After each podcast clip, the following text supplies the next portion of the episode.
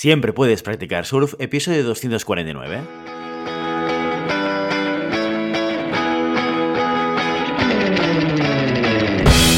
Bienvenido y bienvenida a Siempre puedes practicar surf, el podcast diario sobre recursos humanos. Este podcast está pensado para profesionales de recursos humanos, gerentes o jefes de equipo y podrás encontrar técnicas, consejos, ideas, conceptos y noticias sobre la gestión de personas. Eso sí, con un enfoque práctico y aplicable. Hoy episodio 249 del miércoles 15 de junio del 2022, programa en el que vamos a explicar y desarrollar un caso práctico sobre gestión de personas. Pero antes dejadme que os recuerde que podéis encontrar más contenido en nuestro blog e información sobre nuestros servicios en nuestra web, en globalhumancon.com. Desde allí os podréis apuntar a nuestra newsletter para no perderos nuestros webinars, streamings y todo el contenido y actividades que organizamos desde la consultoría Global Human Consultants. Los casos prácticos, ya lo sabéis, consisten en un primer capítulo en el que exponemos una situación real que ha ocurrido dentro de una organización y en el que al finalizar os propondremos una serie de cuestiones para resolver la situación de la manera más adecuada, pues como todo un profesional de los recursos humanos. La semana siguiente resolvemos y compartimos con vosotros nuestra solución, y así cada miércoles. Hoy Chicas y chicos, vamos con lo que es el último caso de la temporada 4 de Siempre puedes practicar surf. Así que dentro, entradilla y empezamos.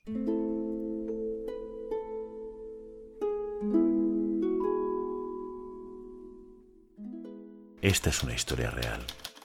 Los hechos descritos tuvieron lugar en Minnesota en 1987. A petición de los protagonistas, los nombres han sido cambiados. Por respeto a todos los demás, el resto ha sido contado exactamente como ocurrió.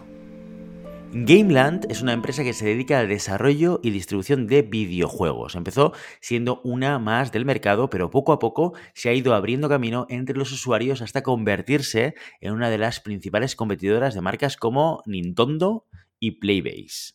Primero empezaron diseñando títulos bajo su propio estudio y con el paso del tiempo empezaron a tener el capital suficiente como para ir comprando empresas más pequeñas e ir creciendo. A día de hoy, Gameland es un gigante de los videojuegos que amasa fortunas. Debido a ello, el papel de Gerardo de la Rivera es sumamente crucial. Gerardo es el director financiero de Gameland y el responsable de la planificación económica de la compañía.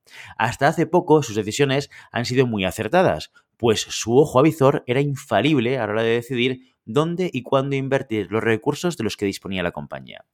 Y sí, era en pasado.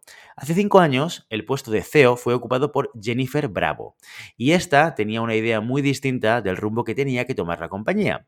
Quería dejar de invertir en la compra de nuevos estudios para centrarse en los que ya tenían y reforzar su imagen de marca. Ya no hacía falta seguir adquiriendo empresas de terceros y era el momento de invertir dentro. Necesitaban instalaciones, equipos, nuevos talentos y acuerdos con patrocinadores que ayudasen a Gameland a posicionarse como la marca de referencia por el público objetivo. Por supuesto, todo esto se comentó y se debatió en una intensa sesión con la junta directiva, en la que Gerardo era miembro. Pero a Gerardo este nuevo rumbo no le parecía buena idea, y pese a que el resto de los miembros de la junta estaban de acuerdo con la nueva visión de Jennifer, Gerardo se resistía a aceptarla. Quizás por eso, no se sabe si de manera consciente o no, nuestro director financiero protagonista empezó a tomar decisiones demasiado arriesgadas, que no estaban en absoluto alineadas con las expectativas de Gameland. Tanto es así que no solo Jennifer, sino que el resto de mandos directivos empezaron a perder la confianza en él. Pero, ¿qué podían hacer? Gerardo llevaba mucho tiempo en la compañía, tenía mucha información sensible y sustituirlo de inmediato significaría perder el control de esa área. Así que optaron por una solución, incorporar al equipo a Cecilia Fernández. Cecilia era una joven con mucho empeño y ganas y era la sustituta ideal de Gerardo. Poseía las mismas habilidades, tenía el mismo carisma y era muy buena en lo que hacía y lo más interesante, compartía la misma filosofía que había tomado la empresa. Solo le faltaba un poco más de experiencia y conocer a fondo la sección y la información necesaria para poder controlar a la perfección el puesto. Antes de incorporarla, eso sí, Jennifer y Gerardo tuvieron una reunión. Gerardo entró en el despacho de la CEO de Gameland y esperó. Por favor, siéntate, dijo Jennifer. Gracias. Gerardo se sentó en el butacón que había delante del escritorio de Jennifer y esperó a que ésta comenzase a hablar. El ambiente era bastante tenso. Bueno, Ger, como sabrás, últimamente las cosas no han ido como ambos esperábamos, ¿verdad? Ya, se limitó a decir el director financiero. Verás, sé que no estás de acuerdo con las metas que nos hemos propuesto abordar en Gameland.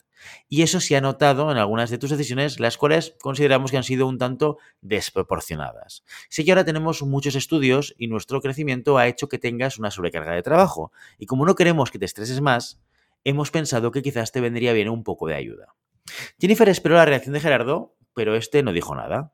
Bueno, ya conoces a Cecilia Fernández, hace un año que colabora con nosotros y dado su potencial, creemos que puede llegar muy lejos en el departamento de finanzas, así que hemos decidido incorporarla a nuestro equipo.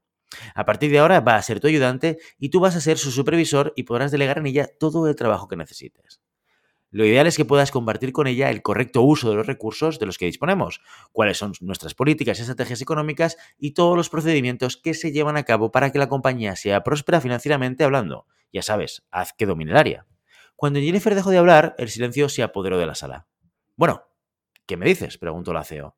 ¿Tengo opción de rechazar la ayuda? Me temo que no, Ger. Creo que esto es lo mejor tanto para ti como para Gameland.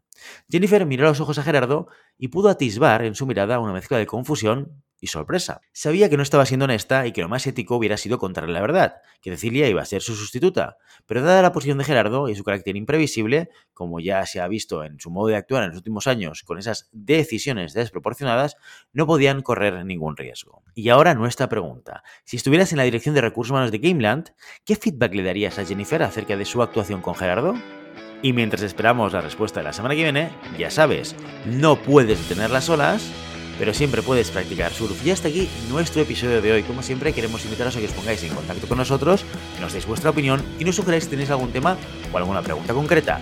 Lo podéis hacer a través de la página de contacto en globalhumancom.com barra contáctanos o a través de las redes sociales. Estamos en Facebook, en Instagram, en Twitter y en LinkedIn. Y si el contenido de este podcast te gusta, no te olvides suscribirte, darnos 5 estrellas en iTunes y me gusta tanto en iVoox como en Spotify. Igualmente recuerda que puedes encontrar más contenidos, noticias y recursos en nuestra web, en globalhumancon.com. Muchas gracias por todo, por tu tiempo, por tu atención y por tu interés en estos temas sobre gestión de personas. Nos escuchamos mañana jueves con el monográfico del mes. Hasta entonces, feliz día.